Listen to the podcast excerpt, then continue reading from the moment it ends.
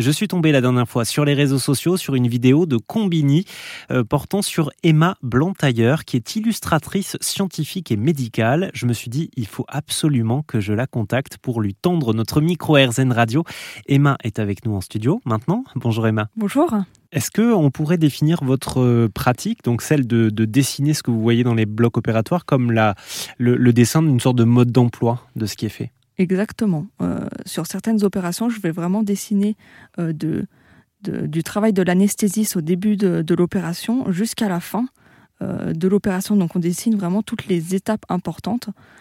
C'est actuellement ce que je suis en train de faire sur l'hôpital Necker. Vous travaillez avec quel matériel? Donc les premiers croquis que je fais au bloc opératoire, c'est plutôt de, la méthode traditionnelle. Donc ça va être du crayon de couleur, des, des crayons de papier, des feutres.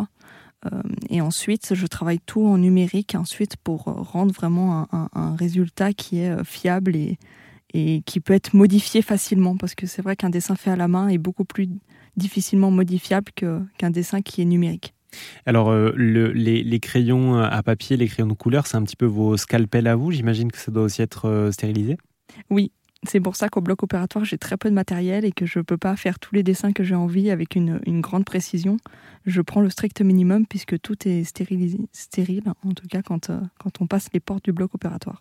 Qu'est-ce qui vous plaît le plus dans votre métier? Je pense qu'il me plaît le plus, c'est vraiment pouvoir échanger avec des professionnels qui sont passionnés par ce qu'ils font. Et, en fait, moi, je leur apporte une expertise euh, et je les aide au quotidien à enseigner leur profession, à l'expliquer au grand public à vraiment démocratiser ces notions. Euh, et, les gens euh, ont vraiment une vraie reconnaissance dans, dans le travail qu'on fait. Et, et, pour nous, c'est, c'est vraiment une, une, chance et une réussite. Mmh, il y a le, il y a le côté, j'imagine aussi, se sentir utile. On se sent très utile et surtout encore plus dans, dans le milieu médical où c'est plutôt euh, là où je me suis spécialisée. Euh, où on, se sent vraiment très utile dans, cette grande science finalement. Ça a été quoi votre plus gros challenge euh, en dessin? Alors le plus gros challenge, c'est vrai que dans certaines opérations, il y a des choses particulières à dessiner, notamment euh, des textures. J'ai fait un bloc opératoire où je devais dessiner en neurochirurgie. Et en fait, finalement, quand on, ouvre la tête, enfin, il y a des, des textures particulières qu'il fallait représenter sur un dessin. Et, ça a été très compliqué, ça a été des allers-retours pour que le chirurgien me dise mais, mais retourne au bloc, va voir comment cette texture elle est, euh, euh, parce que là sur le dessin on, ne le retrouve pas. Donc c'est vrai qu'à des moments il faut aussi euh, se remettre en question et se dire bah là il y a encore de l'observation à faire pour que le dessin soit parfait. Il faut aussi avoir le cœur bien accroché, j'imagine. Il ne faut pas être trop sensible parce que assister à des blocs opératoires, ça doit pas être marrant tous les jours. Hein. Oui, et puis finalement, il faut prendre aussi sur soi parce qu'il ne faut pas que le médecin se dise Ah bah là, il faut que je prenne en charge euh, mmh. l'illustrateur qui ne va pas bien. Non, en fait, nous, on doit aussi euh, garder notre place et, à aucun moment montrer que qu'on on peut être choqué par ce qu'on voit. Donc, euh, c'est vrai que je sais, tout le monde ne, peut pas être amené à faire ce genre de profession. Si des, des, jeunes nous écoutent et on, sont intéressés par ce métier, qu'est-ce que vous pouvez leur, bah, conseiller? Alors c'est un métier où voilà actuellement en France euh, très peu de personnes le font, il n'existe qu'une formation.